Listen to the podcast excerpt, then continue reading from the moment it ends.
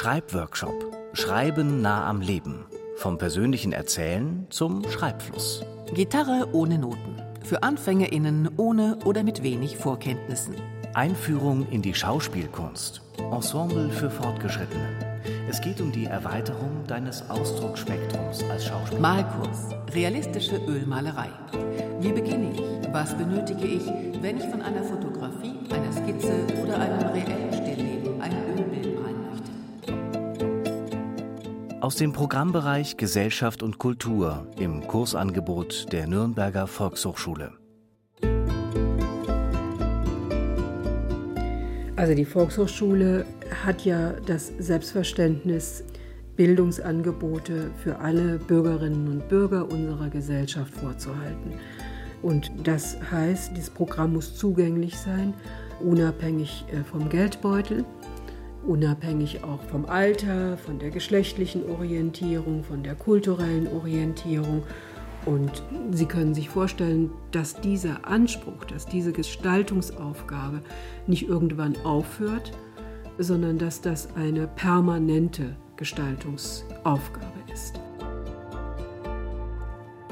Also der Name Volkshochschule, der mag für jemanden, der von außen kommt, vielleicht sogar so ein bisschen angestaubt daherkommen. Der Begriff Volk ist eigentlich was, was man heutzutage eigentlich gar nicht mehr so verwendet. Ich mag den Namen aber sehr, weil da ganz viel Geschichte mitschwingt. Wir müssen uns bewusst machen, dass Volkshochschulen entstanden sind im Bewusstsein vor 100, 125 Jahren, im Bewusstsein, dass ähm, es Angebote für die Bürgerinnen und Bürger braucht, um am Leben partizipieren zu können. Und äh, das war einfach ein zutiefst aufklärerischer, demokratischer Gedanke, der in den Volkshochschulen verwirklicht wurde. In Bayern entstanden Ende des 19. Jahrhunderts die ersten Vorläufer der heutigen Volkshochschulen. 1896 gründeten Professoren und Dozenten nach dem Vorbild englischer Universitäten den Volkshochschulverein München. Die sogenannte Universitätsausdehnungsbewegung folgte dem Gedanken, Wissenschaft auch dem einfachen Volk zugänglich zu machen. Der Staat hat das und die Universität hat das nicht unterstützt, sondern das war eine Privatinitiative von einigen Professoren, die das gemacht haben, 1896 sagt der Münchner Soziologe Bernhard Schossig. Ähnliche Initiativen entstanden auch in Erlangen und Würzburg. Etwas später entstanden außerdem aus den Universitäten heraus Fortbildungskurse für Arbeiter. Es geht eben um die Befähigung, sein Lebensschicksal in die eigenen Hände zu nehmen. Und es geht dann auf der anderen Seite auch darum, einen gesellschaftlichen Fortschritt durch kollektives Handeln zu erzielen. Und dazu sollte eben auch Bildung beitragen. Grundwissen Politik. Vortragskurs. Einführung in die Politikwissenschaft. Sommerakademie.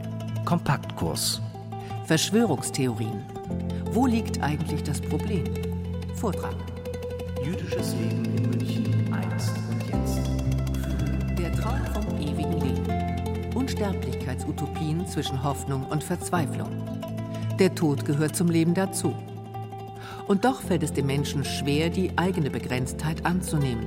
Nicht zuletzt in der modernen Gesellschaft, wo der wissenschaftliche Fortschritt das Ziel Unsterblichkeit in scheinbar greifbare Nähe rückt.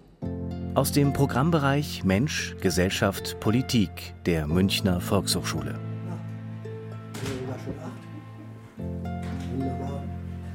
Ja. ja. Okay, fangen wir an. Also, grüß Gott, meine Damen und ein Herr, zu unserem zweiten Teil, internationale Beziehungen. Im Augenblick sind acht Präsenzteilnehmer anwesend und im Augenblick nur noch eine online, sollen auch noch welche hinzukommen. Einige haben gesagt, sie kommen später. Freue mich also, dass Sie wieder dabei sind. Der Kursleiter Volkmar Rütten hat über Laptop alle Kursteilnehmer im Blick, sowohl in Präsenz als auch online. Eine besondere Herausforderung. Um in der Corona-Pandemie den Mindestabstand einhalten zu können, ist der Unterrichtsraum in der Münchner Volkshochschule nur zur Hälfte besetzt. Peter Dorsch ist an diesem Vormittag im Januar als Referent für internationale Beziehungen eingeladen. Heute geht es um den Russland-Ukraine-Konflikt. Aber grundsätzlich sind es drei Perspektiven, die wir hier betrachten. Was treibt die russische Politik im Inneren an? Wie steht Russland in der Weltpolitik? Und der dritte Teil eben, wie geht Deutschland mit Russland und der entsprechenden weltpolitischen Konstellation um? Peter Dorsch projiziert seinen Vortrag per Beamer auf eine Leinwand. Eine Kamera beobachtet alles für die Online-Teilnehmer. Es geht um Statistiken, etwa wie hoch der Anteil an Russen und Ukrainern in bestimmten Regionen der Ukraine ist. Und es erscheinen Originalzitate des russischen Präsidenten Wladimir Putin. Die Informationen vermitteln einen ersten Eindruck zur russischen Perspektive auf den Konflikt. Gabriele Görz macht sich Notizen. Sie ist Gentechnologin und seit sieben Jahren im Ruhestand. Ja, ich finde es sehr attraktiv, in einer Gemeinschaft, auch in einer festen Gruppe, in einem Raum zu sitzen und äh, sich mit den Leuten auszutauschen und auch selber sich zu Wort melden zu können. Ich mache immer auch andere Kurse noch, das sind noch Sprachen. Also ich lerne noch Spanisch nebenbei und mache auch einen Tanzkurs noch und derlei Dinge. Es ist einfach schön, also wenn man pensioniert ist, auch noch andere Dinge zu machen. Nicht nur daheim zu sitzen, Sport zu machen und irgendwas zu lesen, sondern einfach wirklich vollkommen andere Dinge, also andere Themen, sich mit anderen Themen zu beschäftigen. Das ist es, warum ich hier bin in diesem Studium Generale. Beim Studium Generale können die Teilnehmer bei den Inhalten mitbestimmen und aus unterschiedlichen Wissensbereichen wählen, etwa Geschichte, Politik, Wirtschaft, Natur und Kulturwissenschaften. Die pensionierte Restauratorin Susanne Rödel-Strobel kommt extra mit der S-Bahn aus dem Münchner Umland in die Innenstadt. Die Motive für den Besuch einer Volkshochschule sind sehr unterschiedlich. Manche erhoffen sich etwa von Rhetorik, Computer- oder Sprachkursen bessere Chancen im Beruf. Andere suchen einen Zeitvertreib, wollen andere Menschen treffen. Klaus Möllinger ist der einzige Mann im Kurs. Auch er ist im Ruhestand. Ja, ich möchte irgendwo ein bisschen auch äh, ja, mein Gehirn anstrengen, auch mal mehr zum Reden kommen, auch als so, ich bin allein. Und äh, ja, da ist es ganz gut, wenn man mal ja, auch Kontakt hat zu anderen. Der Frauenüberschuss in diesem Kurs ist kein Zufall. Bayernweit sind die Frauen an den Volkshochschulen in der Mehrzahl, sagt Christian Hörmann vom Bayerischen Volkshochschulverband. Grundlegend kann man schon sagen, dass rund drei Viertel der Teilnehmer weiblich äh, sind, auf das komplette Kursgeschehen bezogen. Also das ist tatsächlich, Volkshochschule ist weiblich, wenn man so will, Bildung ist weiblich. Auch bei den Kolleginnen, die an Volkshochschulen arbeiten, auch da haben wir mehr Frauen als Männer. Und auch über die Altersstruktur sagt die Statistik etwas aus. Die Mehrheit, nämlich über die Hälfte der Kursteilnehmer, sind zwischen 35 und 65 Jahre alt. Knapp 20 Prozent sind älter als 65. 15 Prozent sind zwischen 25 und 35 Jahren und nur 6 Prozent sind zwischen 18 und 25 Jahren. Kurse und Vorträge zur politischen Bildung sind oft kostenlos. Und auch sonst sind die Kurse nicht teuer. Der Grund, Volkshochschulen werden von den Kommunen und dem Staat mit Steuergeldern gefördert, ähnlich wie Bibliotheken oder Theaterhäuser. Meistens zahlen die Kommunen den Löwenanteil, nämlich etwa 50 Prozent. Die Förderung durch den Freistaat macht etwa 8 Prozent des Budgets einer bayerischen Volkshochschule aus. Etwa 40 Prozent werden durch die Kursgebühren finanziert.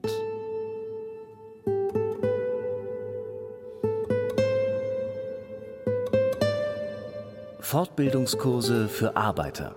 Von der Ansicht ausgehend, dass die Bildung des Arbeiters, für die bisher wenig gesorgt war, in mannigfaltiger Hinsicht der Ergänzung bedarf, haben sich nach den erfolgreichen Vorbildern an anderen Hochschulen Studenten und jüngere Akademiker, die ihre Studien beendigt haben, vereinigt, um dem vorhandenen Bildungsmangel nach ihren Kräften abzuhelfen.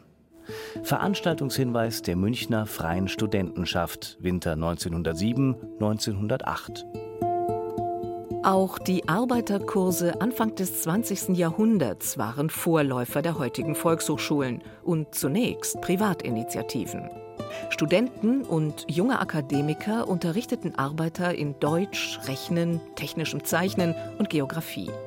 Im Lehrplan für die Münchner Fortbildungskurse für Arbeiter heißt es Deutsch Unterstufe Freitag Allgemeine Regeln über die deutsche Sprache, die Rechtschreibung und den Satzbau. Anwendungen davon, verbunden mit Übungen im Aufsetzen von Briefen, Lebensläufen, Gesuchen. Abgabe von Berichten über selbsterlebte Ereignisse. Mündliche und schriftliche Wiedergabe von Beschreibungen und Erzählungen. Man muss sich klar machen, es gab zwar in Deutschland schon lange die Schulpflicht, aber das sah oft so aus, dass die Leute die Schule verlassen haben, die Volksschule verlassen haben, ohne wirklich lesen und schreiben zu können. Sagt der Soziologe Bernhard Schossig. Doch die Arbeiterkurse gingen bereits damals über Grundkenntnisse im Schreiben und Rechnen hinaus. Auf dem Lehrplan standen ebenfalls Redeübungen, Besprechungen von klassischen literarischen Werken und sogar Kurse zu Geographie. Neben den Kursen finden noch folgende Veranstaltungen statt. Erstens Einzelvorträge aus verschiedenen Gebieten, darunter eine besondere Vortragsreihe aus der Physik. Zweitens Exkursionen nach gewerblichen und ähnlichen Anlagen. Drittens Museumsführungen durch verschiedene Münchner Museen.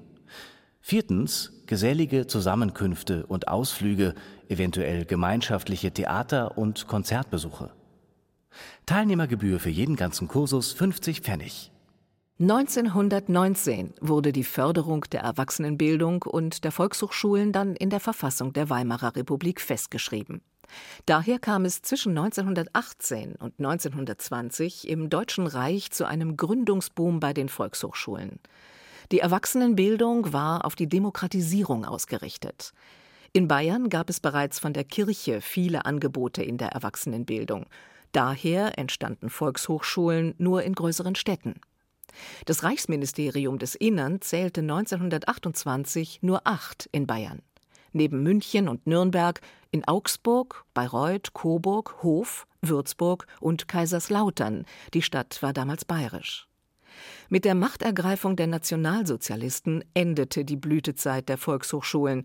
An ihre Stelle traten die gleichgeschalteten nationalsozialistischen Volksbildungsstätten unter der Leitung der NS-Organisation Kraft durch Freude. Systemtreue konnten sich im Sinne der Nazi-Ideologie fortbilden und etwa das Abitur nachholen. Natürlich ist der Hintergrund folgender, dass man sieht, durch den Krieg sind viele auch begabte Menschen und, und Studierte gefallen. Man muss sehen, dass man das Potenzial ausschöpft, auch im Hinblick auf Führungspositionen in ganz Europa. Damals hatte man noch gedacht, die Deutschen werden dann das Herrenvolk in Europa sein und es brauchen entsprechendes Personal dafür. Nach dem Zweiten Weltkrieg waren es in Bayern die US-Amerikaner, die Volkshochschulen wieder zuließen und sie wiederbelebten. Die haben das auch für notwendig gehalten. Das war auch Teil ihrer Re-Education-Politik. In den 80er Jahren des vergangenen Jahrhunderts waren es die Volkshochschulen, die den Menschen die ersten Computer für zu Hause erklärten. Seit 2015 gibt es Sprach- und Integrationskurse für nach Deutschland geflüchtete Menschen. Ein noch relativ junges, aber zunehmend nachgefragtes Angebot sind Kurse zum Thema Nachhaltigkeit. Immer wieder reagieren die Volkshochschulen auf aktuelle Bedürfnisse in der Gesellschaft. Die Vielfalt der Programme wirkt grenzenlos. Tatsächlich gibt es aber klare Grenzen. So hätten etwa antidemokratische oder rassistische Positionen keinen Platz. Ähnlich sieht es aus mit spirituellen Lehren und Heilsversprechen, etwa aus der Esoterik. Grundsätzlich geht es darum, dass ein Angebot keine Therapie anbieten darf. Ja? Es gibt ein Therapieverbot im Kontext von Volkshochschularbeit. Das zweite ist ein Überwältigungsverbot. Das heißt, wenn es darum geht, die Dozentin, Dozent hat bestimmte Weltanschauung, was erst einmal natürlich was völlig Normales ist, aber es darf nicht sein, dass diese Weltanschauung den Teilnehmerinnen und Teilnehmern irgendwie übergestülpt wird oder ja, als die einzige Wahrheit verkauft wird. Volkshochschulen sind Bildungseinrichtungen und haben daher den Anspruch, strittige Themen von mehreren Seiten zu beleuchten. Selbstverteidigung für Frauen.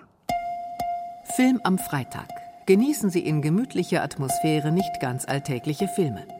Im Anschluss kann man den Film bei einem Glas Prosecco und Knabbereien gerne noch weiter diskutieren und persönliche Eindrücke austauschen. im Pfarrheim Wellheim. Indisch kochen, vegetarisch. Reisen Sie mit uns kulinarisch nach Indien. Was bringt das Entbuschen und die Beweidung mit Ziegen für den Galgenberg? Bei der Exkursion werden die Auswirkungen der Beweidung zum Erhalt der Trockenrasenflächen auf dem ehemaligen Umlaufberg der Urtonau gezeigt. Aus dem Programm der Volkshochschule Wellheim. Sehr kleine Volkshochschulen haben es nicht immer ganz einfach. Seit 65 Jahren gibt es zum Beispiel den Volkshochschulverein Wellheim in Oberbayern. Die Verwaltung und das Programm stemmen die Mitglieder vom Wohnzimmer aus, rein ehrenamtlich. Als Unterrichtsraum dient der Rathaussaal oder das Wirtshaus im Ort. Viele Jahre hat das ausgereicht. Doch um künftig weiter vom Staat gefördert zu werden, muss der Verein inzwischen jemanden fest einstellen oder mit einer größeren Volkshochschule kooperieren, sagt die ehrenamtliche Vorsitzende Theresia Asbach-Behringer. Es lief eigentlich super tatsächlich. Wir haben uns selbst verwaltet und alles war okay. Aber jetzt gibt es eben dieses Qualitätsmanagement, das eben besagt, wir müssen so und so viele Doppelstunden eben vorweisen und diese Zahlen erreichen wir natürlich selber nie. Das ist auch klar. Also wir wollen eigentlich im Kleinen weitermachen, weil groß aufziehen können wir es nicht. Und ein anderes Problem ist auch das mit der Haftung dass jetzt natürlich München sagt, ja, wir müssen jetzt quasi auch haftbar sein. Und als Ehrenamtlicher ist man ja quasi nicht haftbar. Der Bayerische Volkshochschulverband in München unterstützt kleine Volkshochschulen, sich zu professionalisieren. Dort, wo es nicht alleine geht, hilft meist eine Kooperation mit der nächstgelegenen größeren Volkshochschule. Für Wellheim ist das Eichstätt. Vor vier Jahren sind die Wellheimer daher eine Kooperation mit Eichstätt eingegangen. Christine Wiskott, zweite ehrenamtliche Vorsitzende der VHS Wellheim, fürchtet allerdings, dass bei der Kooperation künftig die Volkshochschule Eichstätt auch beim Programm mitentscheidet. Ein Beispiel war dieses geistige Heilen, was halt schon ein bisschen in die esoterische Richtung geht, aber wo wir gerne auch informieren drüber. Und da wäre jetzt Eichstätt nicht mitgegangen mit uns, diesen Weg.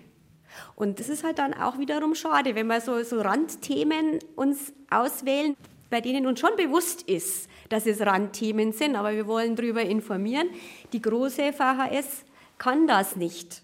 Natürlich wollen und können auch große Volkshochschulen über Esoterik und Wunderheilen informieren, aber nicht im Sinne eines Heilsversprechens. Susanne May von der Münchner Volkshochschule. Also wir fragen uns, warum der Markt boomt, was dahinter für Suchbewegungen vielleicht seitens der Teilnehmenden stehen. Aber wir dulden an unserer Einrichtung keine Dozentinnen und Dozenten, die so esoterische Lehren verbreiten und das als ein Angebot auch der individuellen Lebenshilfe ansehen. Da sind wir sehr skeptisch. Bauch, Beine, Po für Anfänger mit Kinderbetreuung. Bitte mitbringen Isomatte, Turnschuhe, bequeme Kleidung. Veggies, einfach Gemüse Einfach lecker. Sie wollen mehr Gemüse in Ihre Ernährung integrieren und gesund und abwechslungsreich kochen? Na, dann legen Sie los. Krise oder Chance, auch in Corona-Zeiten. Jede Krise birgt eine Chance. Stärken Sie Ihre Widerstandskraft, privat und im Job. Aus dem Programmbereich Gesundheit der Volkshochschule des Landkreises Forchheim. Oh ja, gar nicht funktioniert mal. Dann ist hier die Google-App, ja. da mal bitte drauf. Sechs Frauen und Männer sitzen im Unterrichtsraum der Volkshochschule in Forchheim. Dann rechts oben auf das E hier, genau. Der Dozent Stefan Schreiber-Hasser richtet auf dem Handy von Roland Utzmann die Sprachbefehlfunktion bei der Google-Suche ein. Dann auf Einstellungen hier. Dann auf Spracheingabe und Voice Match. Mhm. Also Voice ist die Stimme und Match heißt Einfangen, also die, die Stimmeinfangung wäre die Übersetzung. Okay, Google. Höhe Eiffelturm. Auf dem Display erscheint ein Eintrag mit der Höhe des Eiffelturms.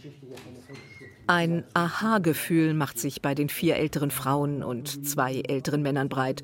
Künftig kann Roland Utzmann eine Suchanfrage einfach ins Handy sprechen. Ich hatte ein Handy, so ein ganz altes, Und das ist jetzt defekt und jetzt möchte ich mal doch ein Smartphone haben. Und da ich mich überhaupt nicht auskenne, habe ich mir gedacht, ich mache jetzt mal so einen Kurs mit. Und da ich jetzt Rentner bin, habe ich Zeit. Und man kann auch mal fragen, kann manches ausprobieren. Das ist sehr schön. Man wird einfach sicherer durch die Veranstaltung. Sagt Erika Rückert. Stefan Schreiber-Hasser ist seit vielen Jahren Dozent an der Volkshochschule in Forchheim. Montagabend und Mittwochvormittag gibt er jeweils zwei Doppelstunden lang einen Smartphone-Kurs für Anfänger. Für eine 45-minütige Unterrichtsstunde bekommt er 23 Euro von der VHS. Für seine Lehrtätigkeit an einem Montagabend bekommt er also 92 Euro. Für das Geld macht er es nicht. Nein, nein. Ich bin Erzieher, also weder in meinem Hauptberuf noch in meinem Dozentendasein ist die Hauptmotivation das Geld, sondern einfach die Möglichkeit, dass man anderen Menschen was geben kann. Stefan Schreiber-Hasser ist als Erzieher bei der Caritas fest angestellt. Viele Dozentinnen und Dozenten arbeiten für die Volkshochschule nebenberuflich. Vor allem für Frauen sei es attraktiv, sagt Marion Ross-Schuster, die Leiterin der Forchheimer Volkshochschule. Doch die Kursausfälle und damit Honorarausfälle durch die Corona-Pandemie hätten Dozentinnen verunsichert. Einige hätten den Volkshochschulen den Rücken gekehrt und seien ganz in eine sichere Festanstellung gewechselt. Und noch etwas beobachtet Marion Ross-Schuster.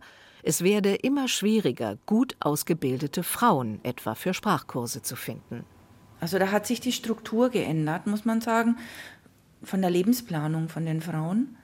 Dass halt viele gesagt haben, ja, ich gehe halt zwei, dreimal die Woche in die VHS, mache vormittags und abends einen Sprachkurs, habe da ein bisschen Nebeneinnahmen, habe einen geistigen, intellektuellen Anspruch und das hat ihnen gereicht. Aber das ist so, viele junge, gut ausgebildete Frauen fangen sofort nach der Familienpause von ein, zwei Jahren wieder das Arbeiten an. Nicht nur in Forchheim hat die Volkshochschule Unterrichtsräume. Insgesamt gibt es 22 Außenstellen über den Landkreis verteilt. Ein wohnortnahes Angebot fordert auch das bayerische Gesetz zur Förderung der Erwachsenenbildung. Gleichzeitig hat durch die Corona-Pandemie die Digitalisierung aber auch bei den bayerischen Volkshochschulen an Fahrt aufgenommen. Immer häufiger gibt es zu Kursen auch ein Online-Angebot, das weltweit verfügbar ist. Christian Hörmann, vom Bayerischen Volkshochschulverband. Gleichzeitig dürfen wir nicht vergessen, sondern das bleibt weiterhin im Zentrum, dass Volkshochschulen kommunal verankert sind. Das heißt, auch wirklich vor Ort sind mit Präsenzangeboten, mit ganz spezifischen, auch für die Bedarfe der Kommune zugeschnittenen Angebote. Das eine tun und das andere nicht lassen. Das ist ganz wichtig. Die Volkshochschule wird es also weiterhin im Heimatort geben.